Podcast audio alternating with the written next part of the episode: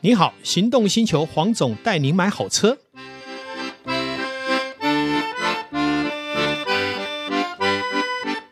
黄总带你买好车，我们再次邀请导叔来一起为我们在线上为所有的全国听众们来一起谈幸福时光。 Hello，各位听众朋友，大家好，我是导叔导根座。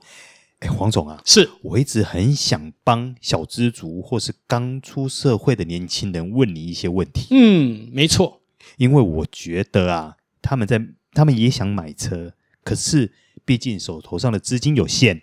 那可能他今天能够缴的贷款或许也有限，那在这样的状况下，他们到底适不适合买车呢？那又应该要注意哪一些事情呢？好的。呃，我个人是这样认为哈，我从来不认为说，呃，我们如果预算很少，然后收入又不多的时候，一定要去碰汽车这件事情。嗯，是，那但是如果你真的有一些预算的时候，买汽车又是一个实践幸福的一个很重要的一个角度哦，哈相当重要哦。当然，所以尤其在疫情时间之下，我相信大家也是希望拥有一部车会更安全。对好那但是我个人是认为啦，如果你的月薪在三万到四万之间呢，我觉得在买车上面是比较不适合在这个时候介入。嗯，但你的薪水能在四五万、五六万这个之谱的话，我个人是认为拥有一台比较低价位的中古车，那倒是可以来作为一个呃考量。哇，那中古车的话，它能选择的就很多啦。比如说，是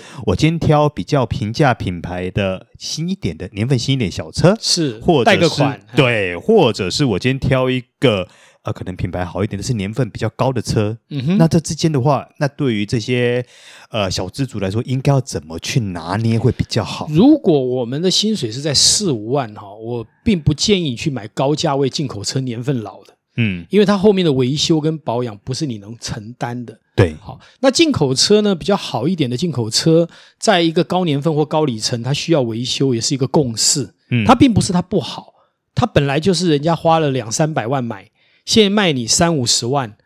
你说人家已经损失了两百多万，然后你一年花个十万二十万你就叫的话，那基本上也不公平。嗯它本来就是有一定的消费门槛。那所以你如果是三四万的小资族，那就非常不恰当去买这样的车。嗯但如果说你的薪水有五万、八万、十万，那你去选这样的一部车，一年花个你一二十万，那也不是什么大问题。嗯嗯所以我觉得分析问题还是来自于，就是说你的实际的收入，跟你可以挪出来，除了生活花费，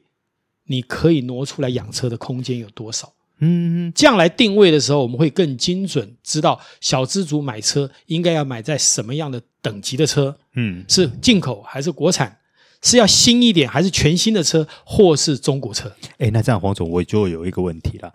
你觉得说哦，不管是小资主或是一般人，他的整体的收入预算应该大概多少趴用在购车跟保养车子花费上是比较合理哦，的？曾经在节目里面我们也有在算过了哈。嗯原则上，我个人是认为，在你的薪资所得不超过三十趴来养车比较合理了。三十趴如果你超过三十趴，其实负担是很重的。是比方说，你今天有五万块钱，嗯拿个万把块来养车，我觉得已经很极限了。嗯，如果你拿到一半两万五，那你想想看，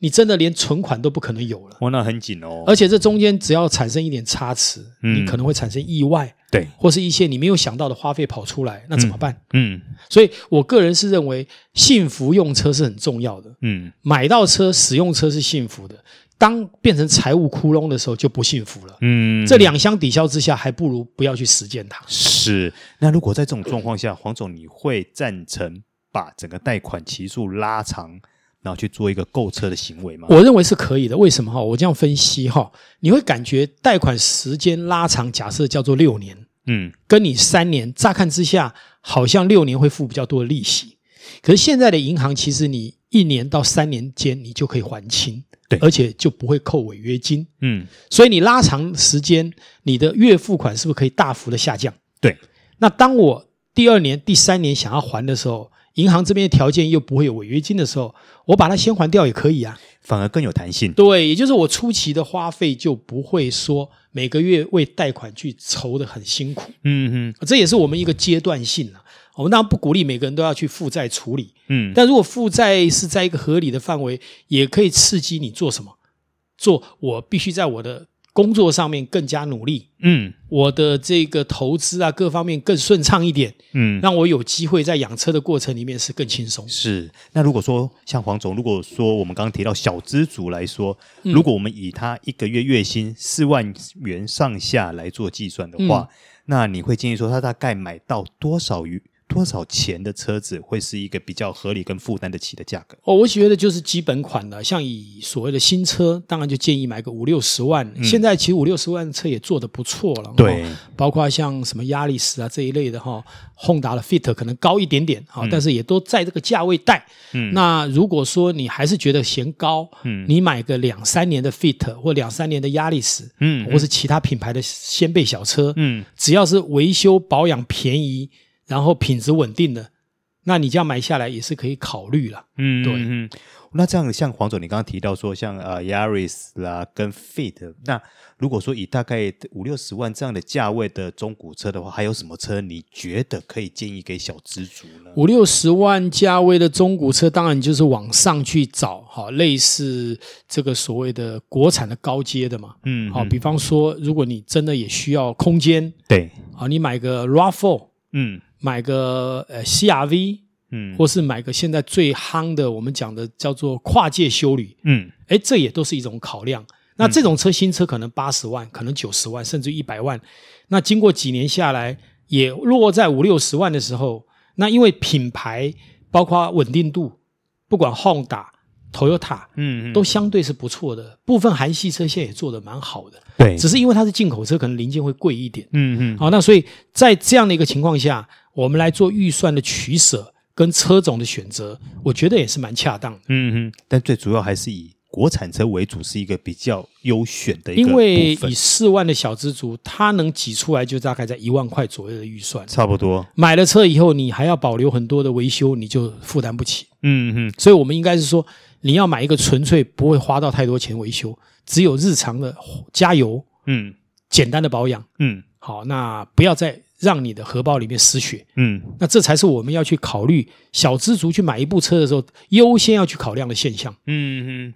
好，那如果说像譬如说以小资主来说啦，以购车，大概您会建议说他自己的自备款大概占多少比例会比较适合一点？哦，当然，严格说起来，因为小资族也许父母会给你一点赞助嘛。对假设六十万，他赞助二十万，你是不是只要四十万对，就轻松很多了嘛？哇，差很多。哦那当然，，我也认为啦，一旦你要买车，你要减少其他生活周边太多的享受。嗯嗯所以，如果你手上有八万，就拿八万来贷款吧，因为你又降低了八万的利息嘛。嗯嗯那我会觉得，你一开始多筹一点自备款，嗯再去贷款，你会更轻松。嗯嗯。对，哎，黄总，你还记不记得我在我们当初那个年纪的时候，我们有的时候常常会为了买一部车，是那我们自己每个月这边缩衣节食，只为了达成人生的第一个目标跟梦想是。那我们回过头来，我们走了这么多年以后，你会建议现在年轻人在就对于车子的需求上来说，还是需要用这样的一个概念来看它吗？哦、原则上应该这样讲，因为车子也是个社交名片。对好、如果你是做业务的，可能有一台车也会代表说，哎，你的实力是不错的。嗯那我也要这样讲。我们刚刚讲的是从经济的眼光来看，财务的眼光来看，但是你觉得你对自己是有愿景的，嗯你对自己觉得是实力的，嗯你为什么不买好一点的车？这也是另外一个考量。我就以我来做例子好了，民国七十几年呢，我在义工队服役，嗯当年呢，我其实在还没有退伍的时候，就买下我人生的第一台车，叫做 Uno 菲亚特。哦，这当年这个很有车是名呢三十几万，是可是呢，我的现金没那么多，嗯我大概准备了二十几万，另外十十来万就跟家人调了一下，嗯就实践它了。嗯可是我们现在回想起来，当年也真的很大胆，好，没有多少钱就敢去买车。你看，民国七十几年，对不对？可是你看，当初我开了这一部车，然后我后来去就业，在汽车公司上班，人家也感觉到，哎呦，你这么年轻就买了一部进口车在开，虽然说不是很高价位。那当然，我一去开始卖车，我就是 top sales，每个月都是第一名。嗯一直持续到我结束为止啊、不好意思，这有点 臭屁，但嗯是我真的就是这样嘛哈。那所以我在那第一年，我就赚了大概一百五十万。哇，那蛮厉第害二的、啊。年我就买了一部宾士新车。嗯，那你看看，在我们那个年代，因为没有限制，因为没有考量到太多经济，我也是冲啦。嗯嗯，但是后来事实告诉我，这是对 的，好，对不对？就是，也就是说，应该这样讲，我们还是要看自己。对，如果你的本性、你的本质是可以冲的，嗯而且呢，你又对你自己是有信心的，嗯，你当然多花一点钱，让给产生一点压力。其实后来那一个十几万也是大概经过一两个月我就还清了，因因为我上班第一个月我就赚了十几万了，第二个月赚了二十几万了，所以我根本就去还清了嘛。第一年我就买了第一间房 子，当时房子才三百多万。是是好 是，哦那我的意思就是说，其实应该这么说：如果今天你对自己会有期许的时候，嗯说实在的，我们就往前冲。嗯嗯其实那个年代哈、说实在，我为什么买车也是受到同才的压力。我在当兵的时候，我的同梯是曹启泰、啊，李志奇、李志熙。嗯嗯，当年的志奇、志熙呢，演偶像剧呢，偶像的电影是很有名的。正红啊，他一部电影可能就买一间房子，所以他当年在义工队开的是什么喜美，多令人羡慕啊！嗯嗯嗯，那我看到哦，你好厉害，你有喜美，我就输人不输阵，我也要买个弄个乌龙来乌龙跟来你啊， 然后当好朋友嘛，对那就互相会有个竞争的压力。我觉得有竞争的压力对人生是有帮助的。嗯嗯嗯如果没有当时他这样刺激我，我怎么会去先买了一部进口 车，而且隔年我居然有能力去买一部宾士宾士全新的对车？哎，黄总，我好奇的问一个问题是哦，那这样你等于第一年的话，你光那一年你就卖了多少辆车子？你还记得吗？哦，我这样讲哦，在当年的奥迪的平均生产量啊、哦那个时候是奥迪服饰在一起。我第一份工作是在永业当 sales，、我记得我的第一天上班我就卖了一台车，可是不算我的业绩，为什么？因为那个是一个所谓资深的业务呢，他叫我在旁边看，因为当时规定没有三个月是不能上场卖车的，你只能在旁边看。观摩，我是一个菜鸟，结果呢，有一个算命师来了。嗯他就告诉我说：“黄黄胜军，你去接他，我看他不会买，我来接另外一个客人。”结果他没成交，我成交 了，这是我人生的第一第一台台成交的成交车的车，但是业绩不算我的。那当时的副理呢就吓一跳，第一天上班就现签一台车，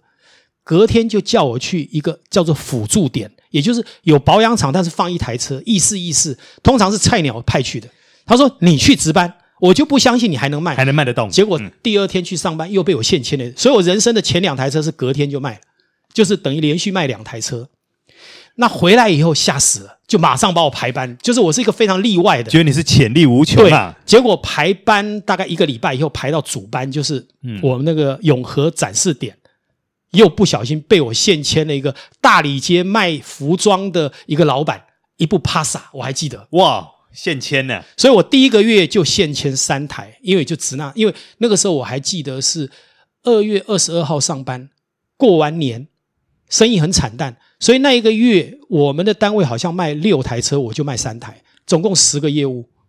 在当年每个业务的平均生产量只有一台多哦，你不能跟现在比那哦、等于是两倍啊，对，那后来才慢慢的车越卖越好嘛。宾士当年也是卖几千台而已啊，不是现在两万多台啊。对，奥迪一年也就是卖个千把台啊，嗯因为它一直跟宾士大概呃差不多三分之一不到的数量。就大概这样的比例，对，那你看，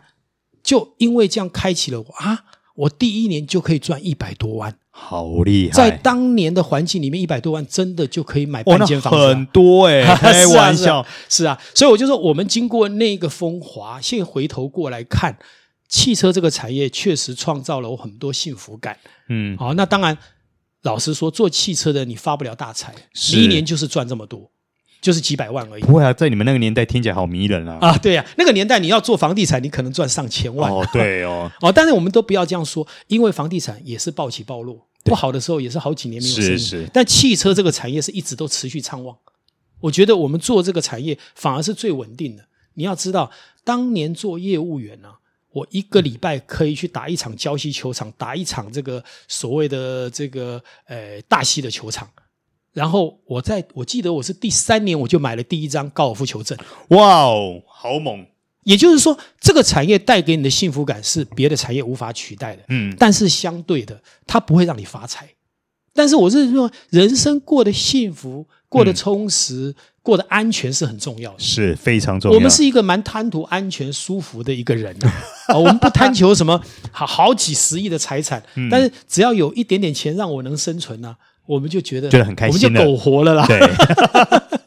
我们会拉来拉拉拉扎扎讲那么多，其实还是无外乎就是说，第一个，如果你是个保守处理的，就买国产车；是是，你觉得你是有进取的心，你也觉得你未来是无限宽广，其实稍微的负债，稍微的往前 touch 进口车，也算是道德的。反而是一种动力。是的，是的，好，那我们今天节目就先到此告一个段落。哎，我们下次有空的话，我们继续请黄总来多聊一些他年轻时候的两三事。 哎呀，感谢大家，谢谢大家，谢谢，好，好，拜拜拜